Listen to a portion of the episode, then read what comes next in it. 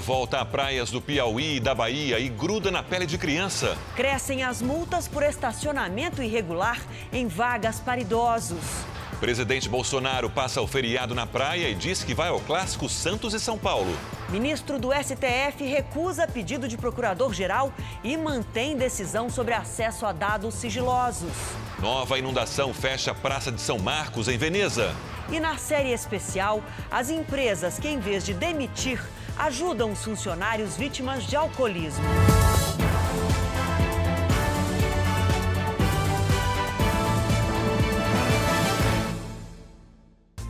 Oferecimento Prime. Invista com quem conhece você.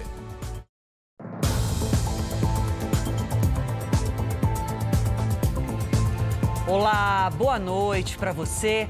A Prefeitura de São Paulo vai abrir na segunda-feira uma investigação para descobrir o que provocou o desabamento da passarela na noite de ontem na Marginal Tietê. Segundo um especialista ouvido pelo Jornal da Record, a causa mais provável é a força do vento que chegou a 80 quilômetros por hora. Chovia muito no momento em que a estrutura caiu.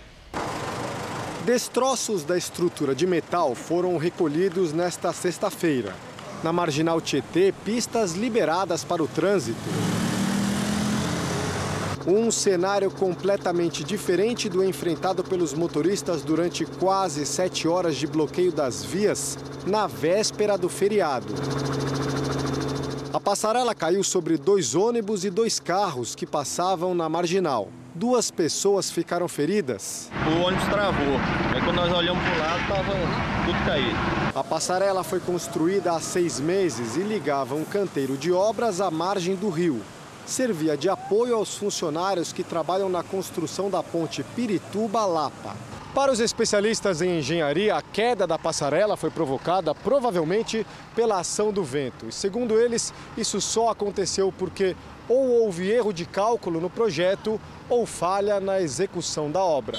Quando você projeta uma estrutura, mesmo temporária, você tem que levar em consideração o vento, as cargas, a vibração. Pelas evidências que nós vimos, como ela caiu no sentido contrário ao tráfego dos veículos, a hipótese mais provável é ter sido causada pelo vento.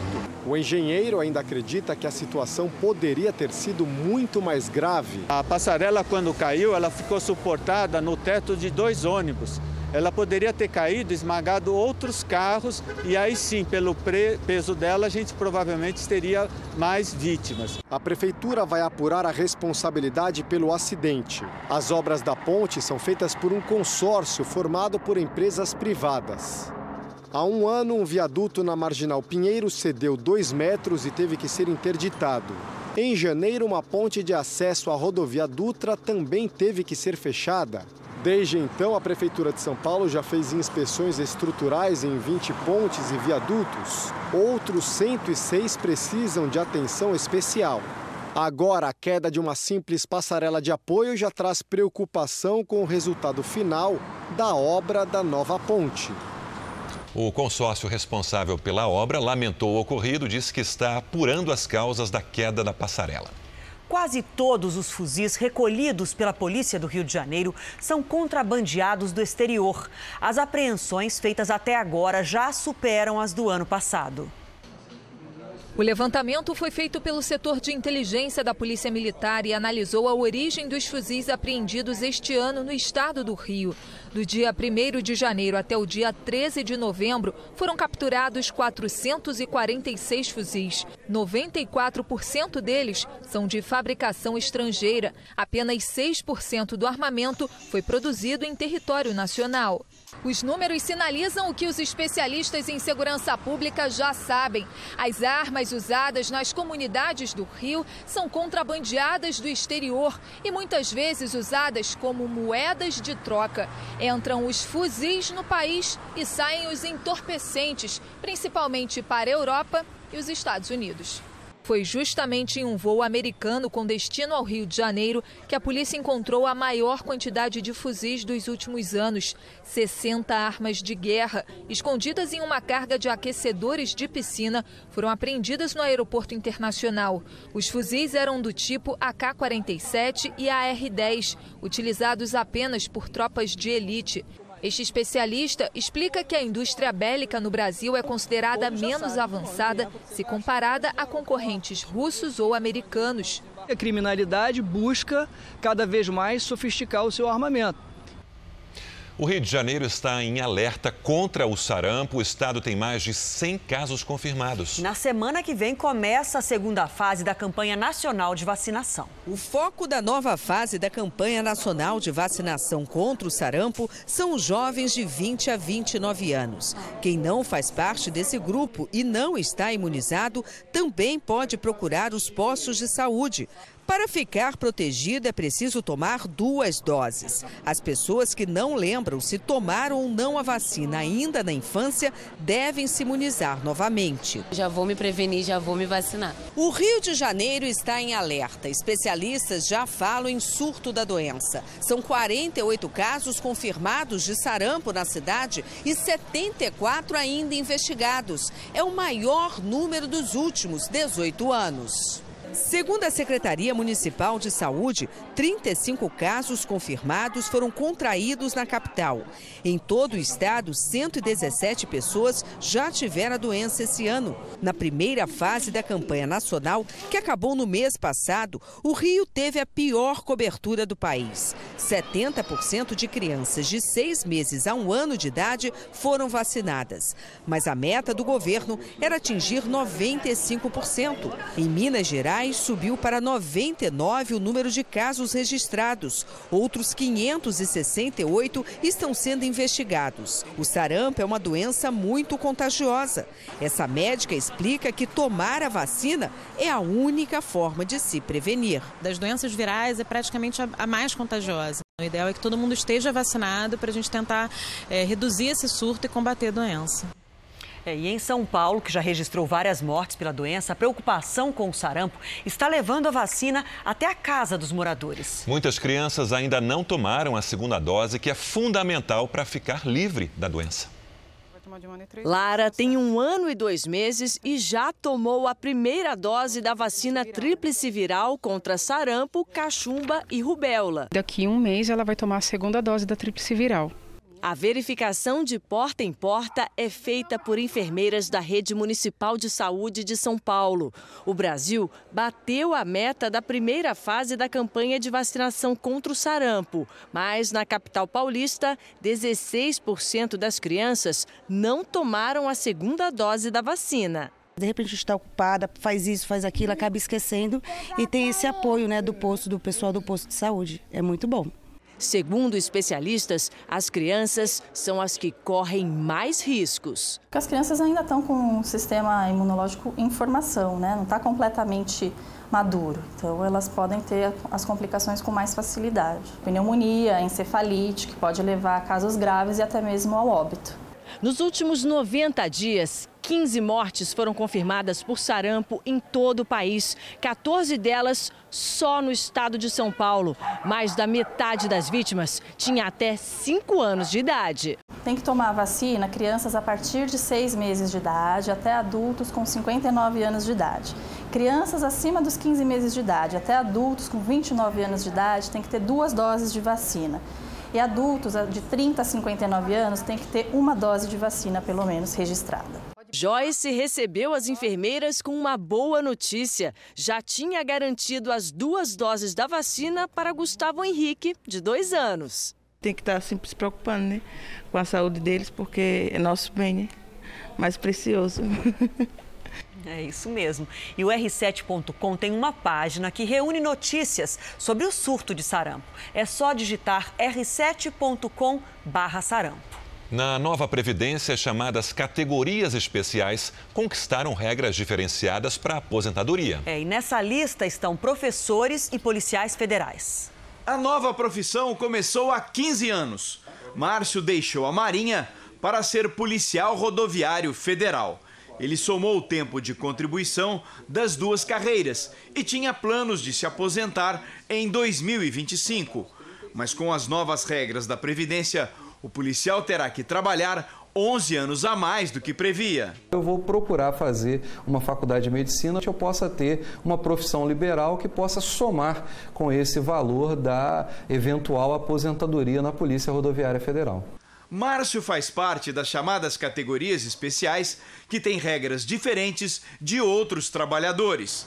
Os riscos da profissão e até mesmo ambientes perigosos de algumas áreas dão às carreiras planos de aposentadoria distintos. Estão nessa lista policiais federais, rodoviários federais, policiais civis do Distrito Federal e agentes penitenciários federais que agora precisam ter idade mínima de 55 anos para se aposentar e ainda somar 30 anos de contribuição. A regra vale para homens e mulheres. O exercício da atividade também terá que ser comprovado. Na nova Previdência, as regras especiais também foram mantidas para quem fez carreira na sala de aula. A reforma manteve os cinco anos a menos de trabalho para os professores. O que muda agora são os prazos. A idade mínima para novos professores foi alterada. O tempo de contribuição é de 25 anos. A idade mínima para quem já está na ativa caiu para mulheres e homens. Nesse caso, será preciso pagar o chamado pedágio. Por exemplo, se faltam dois anos para o professor se aposentar, será preciso trabalhar por mais dois. A regra vale para profissionais da rede pública federal e do setor privado. Cláudia é professora, completou 27 anos de contribuição e já poderia se aposentar, mas ela preferiu fazer as contas e adiar a saída da sala de aula. Eu me aposentando hoje, pela média, eu me aposento com 60% do que eu ganho.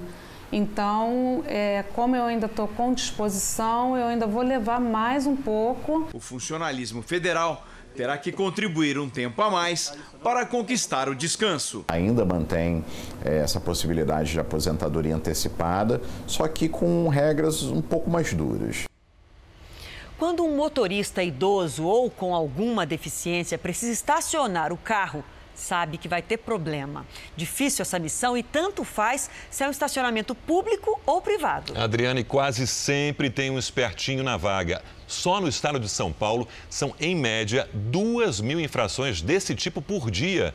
Também houve aumento dessas multas em outros 16 estados, segundo os números do Departamento Nacional de Trânsito.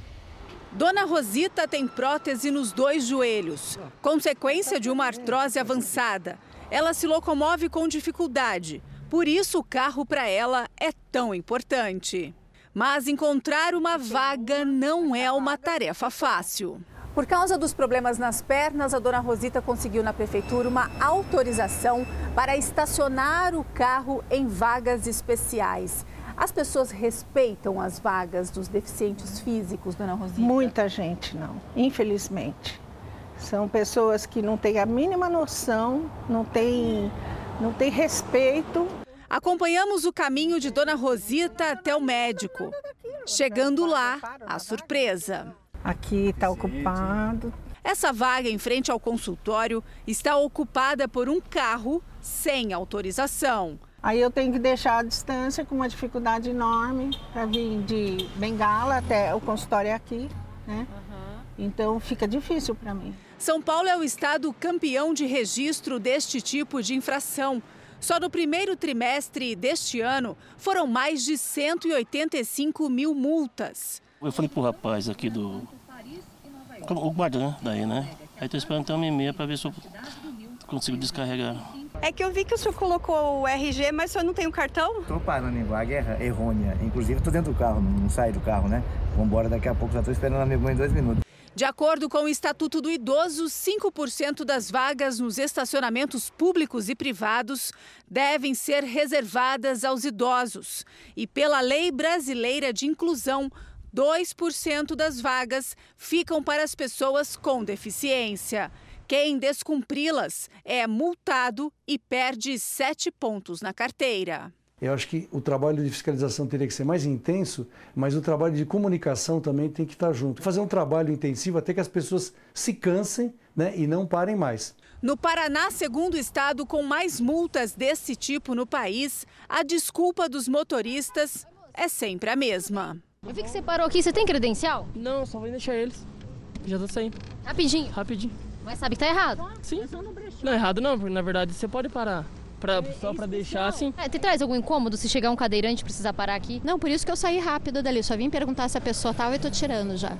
Nivaldo é cadeirante e lamenta a falta de educação dos motoristas. Nós temos uma vantagem, se é que você pode dizer que a vaga é uma vantagem, mas eu preciso para compensar duas desvantagens, ou não caminhar e poder tirar a cadeira, ou quem sabe quem precisa de ajuda, um lugar próximo. E você pode fazer como a dona Rosita, participar enviando sugestões de reportagens ou denúncias para o WhatsApp do Jornal da Record. Oficiais da Aeronáutica chegaram hoje a Barra Grande, distrito que pertence a Maraú, no sul da Bahia, para investigar a queda de um jato particular. Dez pessoas estavam a bordo, uma morreu e outras nove estão internadas com queimaduras. De acordo com as primeiras informações da Polícia Civil, o bimotor teria batido em um muro antes de cair na pista de um resort de luxo no distrito de Maraú.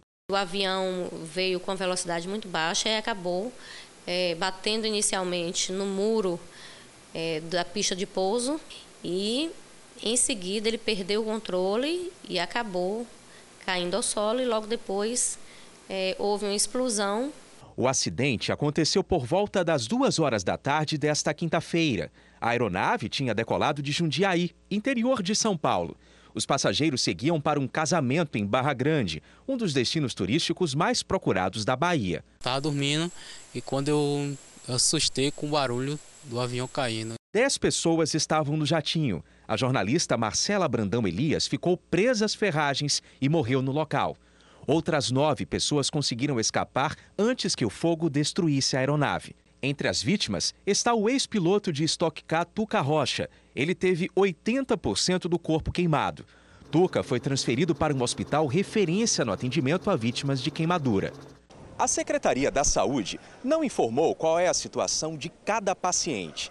A maioria está internada aqui no Hospital Geral do Estado. Somente Maísa Mussi, irmã da jornalista que morreu, está em outra unidade aqui de Salvador. Nesta sexta-feira, equipes da Força Aérea Brasileira foram enviadas ao local do acidente para dar início aos trabalhos de perícia. De acordo com a Agência Nacional de Aviação Civil, a ANAC, o bimotor é um Cessna modelo C550, fabricado em 1981. A aeronave está em situação regular e pertence ao empresário José João Abdala Filho, um dos homens mais ricos do Brasil. A ex-embaixadora dos Estados Unidos na Ucrânia prestou hoje depoimento na audiência sobre o impeachment do presidente Donald Trump. Mary Yovanovitch disse que se sente ameaçada por Trump. Em maio, ela foi retirada do cargo e afirmou que recebeu um telefonema de uma funcionária do governo pedindo que ela voltasse para casa para sua própria segurança.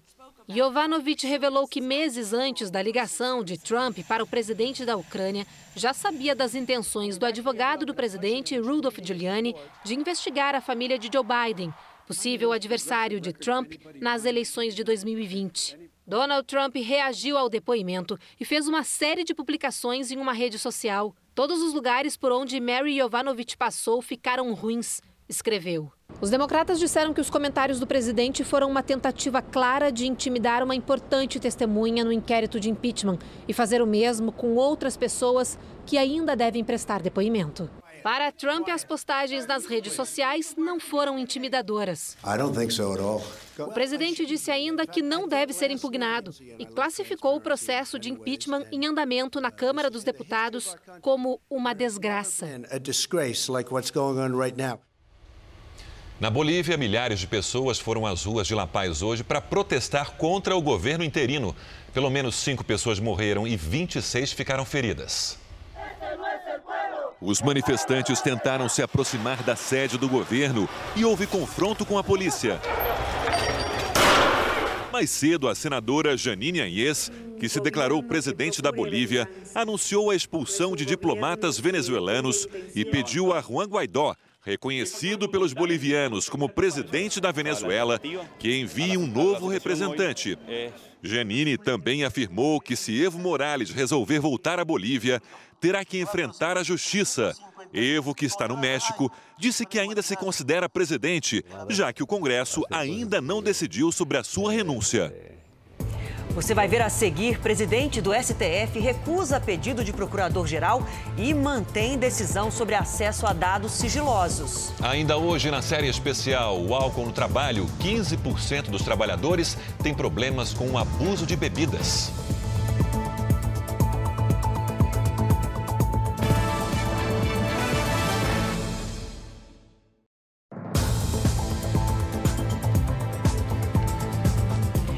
Presidente Jair Bolsonaro passou o feriado no Guarujá, litoral de São Paulo, e fica por lá nesse fim de semana. Amanhã, Bolsonaro disse que vai à Vila Belmiro assistir ao clássico Santos e São Paulo.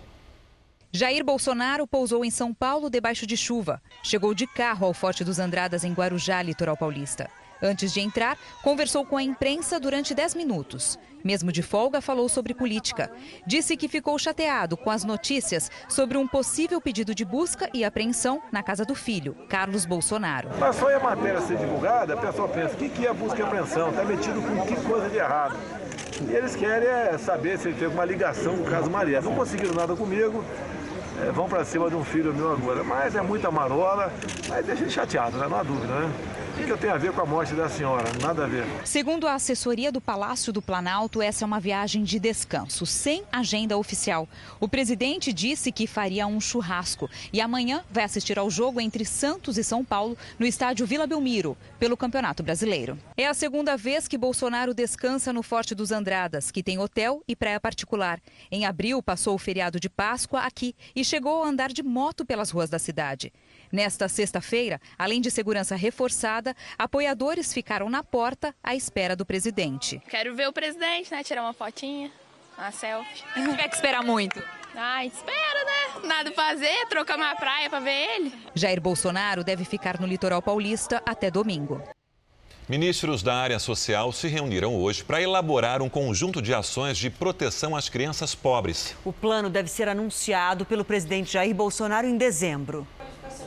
Em pleno feriado, o ministro da Casa Civil reuniu os ministros da Cidadania, Educação e dos Direitos Humanos para discutir um novo conjunto de medidas sociais, desta vez com foco na primeira infância. O nosso foco é, fundamental é na criança e, particularmente, na primeira infância, desde a sua concepção, passando é, pelo seu nascimento, pelos primeiros passos que ela dá, até que ela se forme né, no primeiro grau carro-chefe das ações voltadas para a infância, o programa Criança Feliz, que acompanha o desenvolvimento de bebês e crianças por meio de visitas de especialistas, está próximo de completar 20 milhões de abordagens domiciliares e acaba de ganhar um prêmio internacional. O ministro da Cidadania, Osmar Terra, receberá, em nome do Brasil, o WISE Awards, no Catar, na próxima terça-feira. A ministra dos Direitos Humanos prevê ações de combate à violência. Nós vamos fazer o trabalho social e visando também o combate à violência. Nós vamos construir uma nação que vai ser a melhor nação do mundo para ser criança. A primeira-dama, Michele Bolsonaro, acompanha de perto a elaboração do novo programa e recebeu esta tarde no Palácio da Alvorada os informes sobre as medidas. A expectativa é que o conjunto de ações para a proteção à primeira infância seja anunciado pelo próprio presidente Bolsonaro em dezembro. E também estão sob estudo no governo medidas para a modificação dos critérios de inclusão no Bolsa Família. A verba destinada ao programa no orçamento de 2020 é de quase 30 bilhões de reais.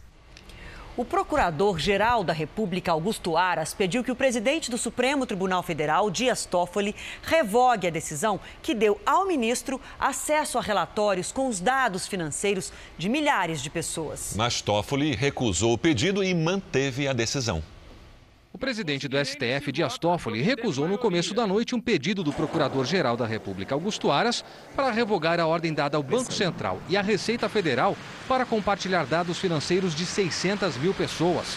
No documento enviado ao Supremo, Aras diz entender que a decisão de Toffoli representa uma medida interventiva, capaz de expor a risco informações privadas relativas a mais de 600 mil pessoas, entre elas políticos e pessoas com foro privilegiado. Aras afirma também que o pedido de Toffoli é uma medida desproporcional, que põe em risco a integridade do sistema de inteligência financeira, o que pode afetar o livre exercício de direitos fundamentais. O procurador-geral pedia que Toffoli revogasse a decisão e que os dados fossem devolvidos ao Banco Central e à Receita Federal. A decisão do presidente do Supremo gerou críticas de defensores do sigilo de dados, principalmente porque o plenário do tribunal irá julgar na próxima quarta-feira se órgãos de controle podem compartilhar dados sem autorização judicial. O tema passou a ser discutido depois que um relatório do antigo Conselho de Controle de Atividades Financeiras, o COAF, apontou operações financeiras suspeitas de 74 servidores e ex-servidores da Assembleia Legislativa do Rio de Janeiro o que levou à prisão de 10 deputados estaduais. Veja agora os destaques do Domingo Espetacular. Boa noite para você que acompanha o Jornal da Record. Nossa equipe na Argentina conta a história do ator brasileiro acusado de estupro por uma colega de trabalho. A venda e o consumo de lança-perfume na maior cidade do Brasil. Essa droga ficou mais forte e pode até matar. Sensacional história que envolve uma fã Justin Bieber e um Fusca amarelo. A gente te conta no Domingo Espetacular, depois do Faro. Veja a seguir: chuvas provocam deslizamentos e tiram de casa mais de 500 moradores no Espírito Santo. E na nossa série especial, empresas que, em vez de demitir, dão apoio e tratamento aos funcionários com problemas de alcoolismo.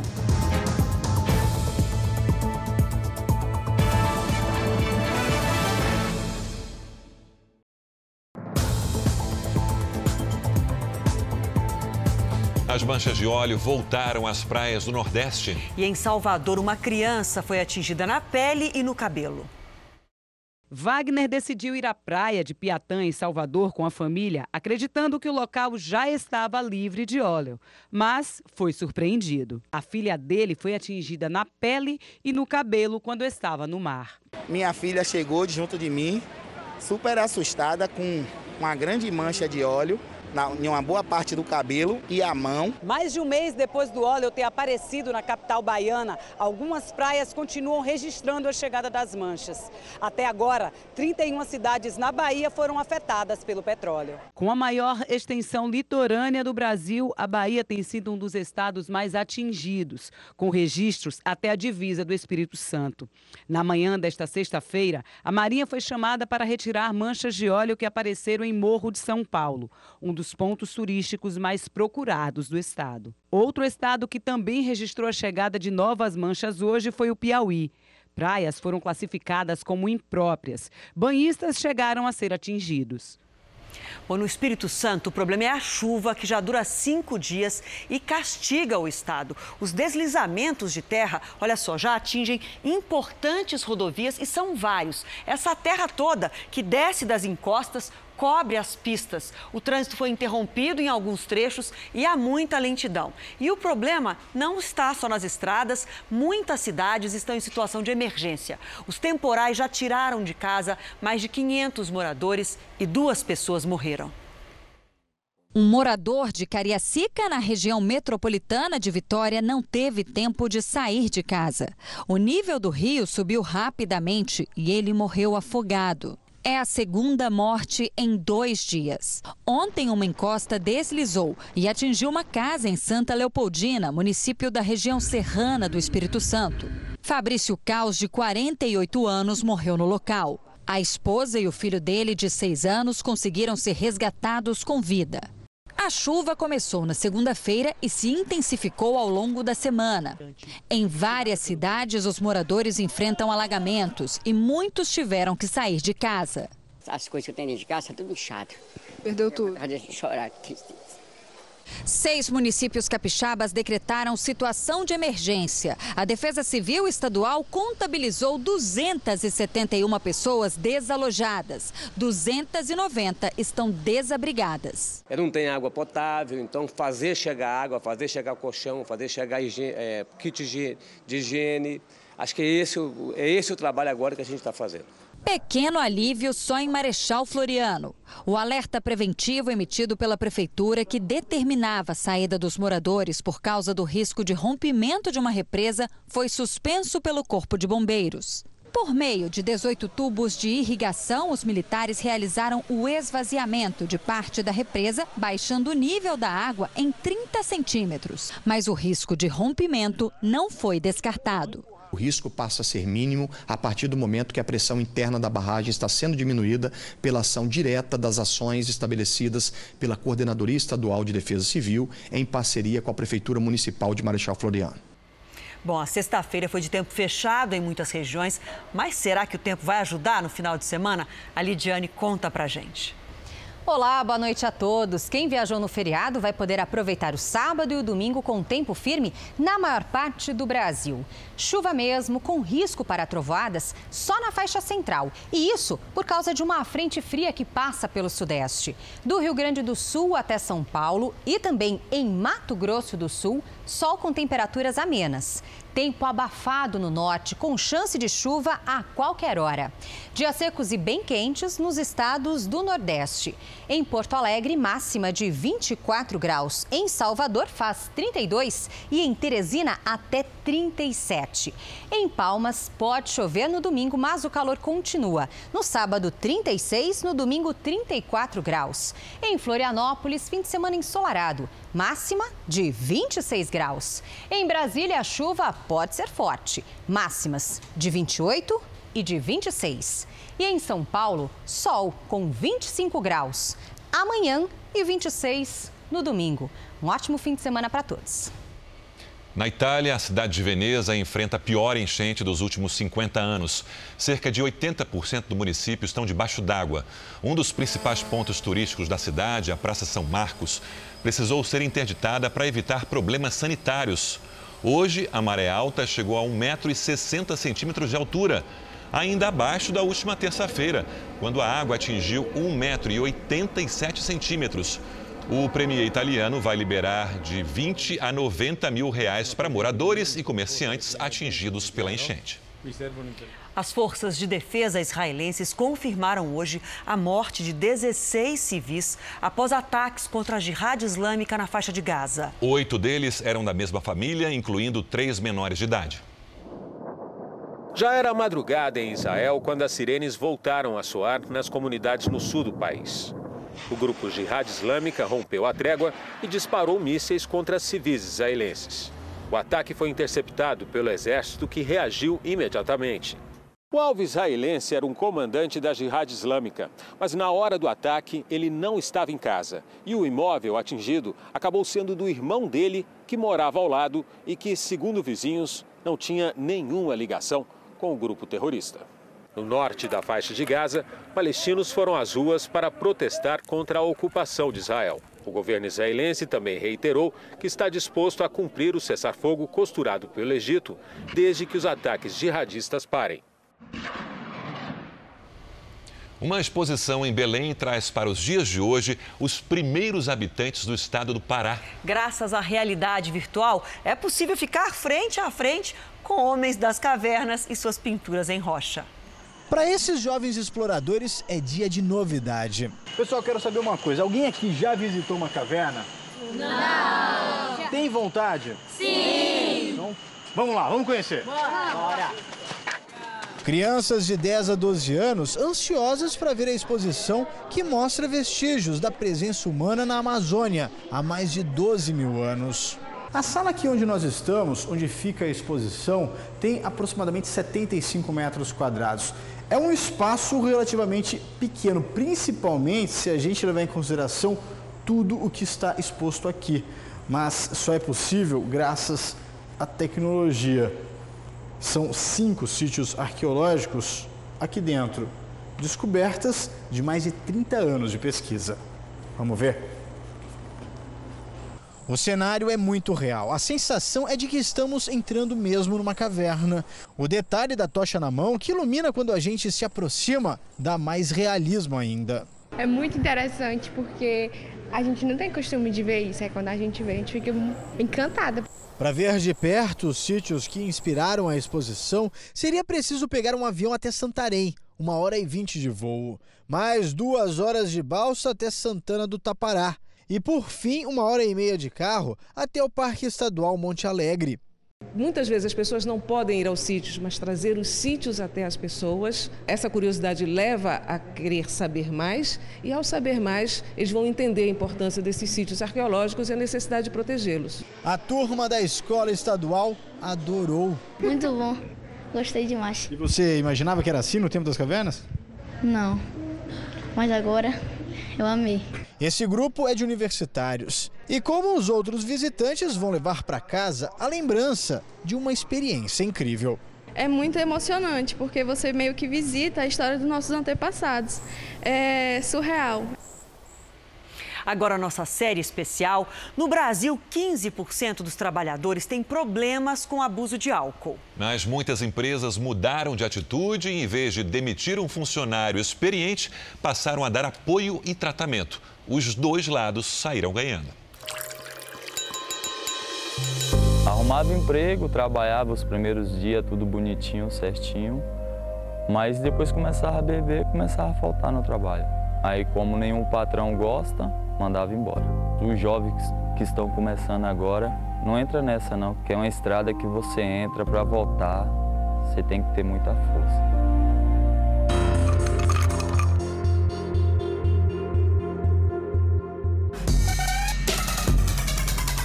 Começou nas happy hours, festivas e inofensivas com os colegas de trabalho. Sempre na sexta-feira ia tomar uma cervejinha com os amigos, né? Foi mais nesse tempo assim que eu fui perdendo o controle. E depois passei para uma outra empresa, ganhava melhor ainda. O bar era como uma extensão do escritório. Mas sempre tinha uma espremidinha no meio, ou um rabo de galo, né? Um... E não percebi que fui perdendo o controle, né? Só a minha mulher que reclamava, né? Minha mulher falava, oh, você está chegando tarde, você está gastando muito.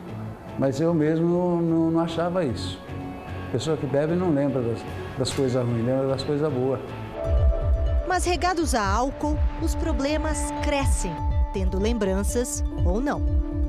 Problemas financeiros, problemas é, de acidentes, problemas familiares, profissional, no meu caso na área acadêmica. É, é realmente é devastador.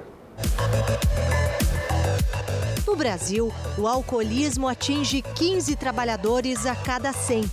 Segundo o Instituto Americano de Pesquisa sobre Alcoolismo, são pessoas que sofrem três vezes mais acidentes de trabalho, que faltam duas vezes mais sem justificativa, que pedem três vezes mais licenças médicas e usam oito vezes mais diárias hospitalares que os colegas que não abusam da bebida.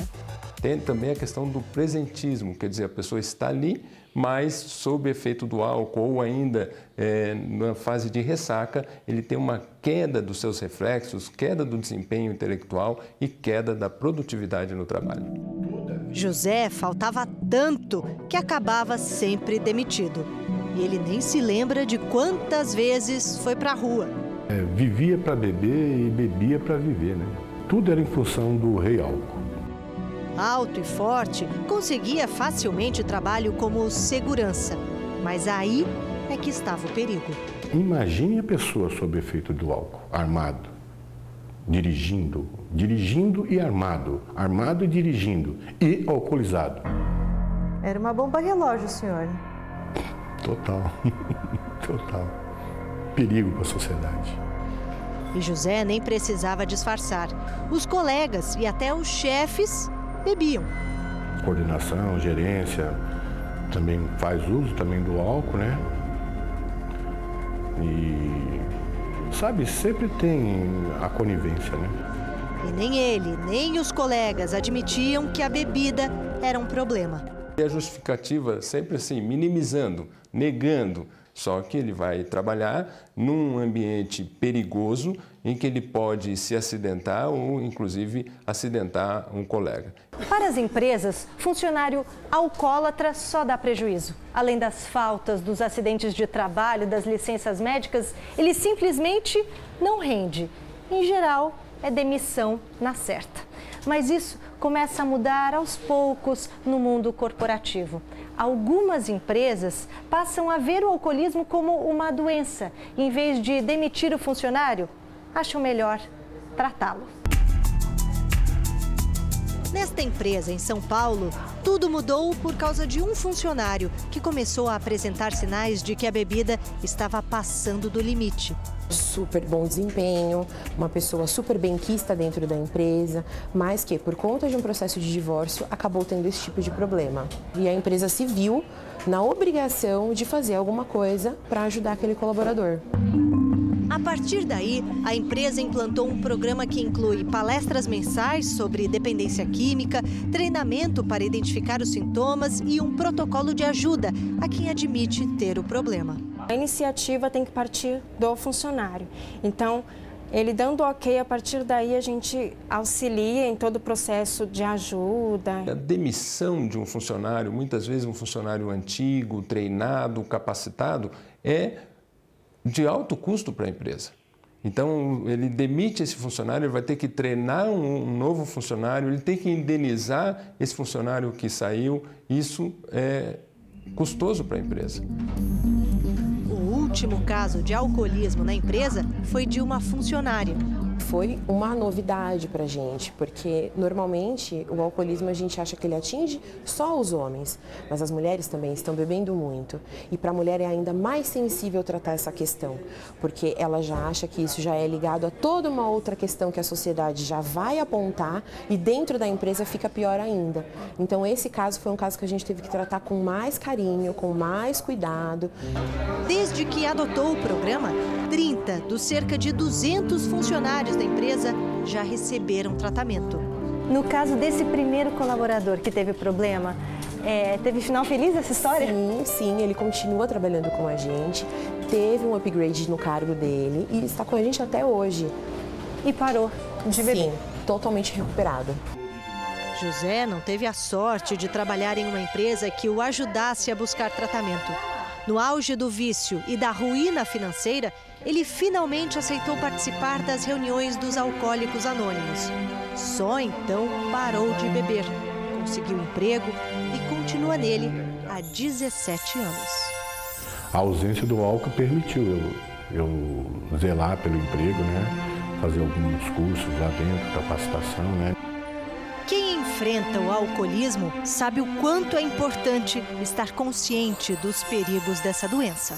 É uma doença que, apesar de não ter cura, pode ser detida. E a, a detenção da doença começa pelo evitar o primeiro gole. É simples, mas não é fácil. Bom, e a gente termina essa edição com você no JR. Essa semana nós mostramos que o Rei Pelé está comemorando 50 anos do milésimo gol. Coisa de craque, né? Então lançamos o desafio. Qual foi o seu momento inesquecível? Golaço do Joab foi sobreviver a um AVC hemorrágico em abril desse ano. E ele comemora com a esposa. O Luciano grita gol ao lado da mãe, de 78 anos, recuperada de uma hérnia de disco. A Claisa também comemora a saúde dos pais, Dona Estael e seu Carlos. E olha que eles já passaram uns perrengues. E a Tamires venceu a depressão e virou escritora. A Ruth vai se tornar advogada depois de sofrer uma tentativa de homicídio. E o Júnior Cardoso já está com o diploma na mão. A história do Henrique tem dois grandes gols: o nascimento do filhão há um ano e a conquista do diploma do ensino médio. Já o Marcelo diz que golaço mesmo é casar com a mulher certa há 14 anos. A Carla Daniel escolheu a profissão dos sonhos ela é policial e o momento inesquecível do Grammy foi testemunhar a mudança de vida da esposa após uma cirurgia bariátrica. Ah, e a comemoração dele é com o antes e o depois. E nós do JR gritamos gol com cada um de vocês. Gol!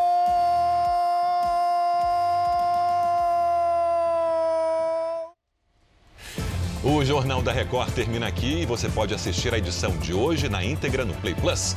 E o JR também tem versão em podcast, é só acessar o Play Plus e as nossas, nas nossas plataformas digitais. E à meia-noite e meia tem mais Jornal da Record, hoje com a Giovana Rizardo. Fique agora com a Fazenda e a gente volta a se encontrar amanhã, sabadão, eu tô aqui com vocês. Até lá. Boa noite, ótimo fim de semana.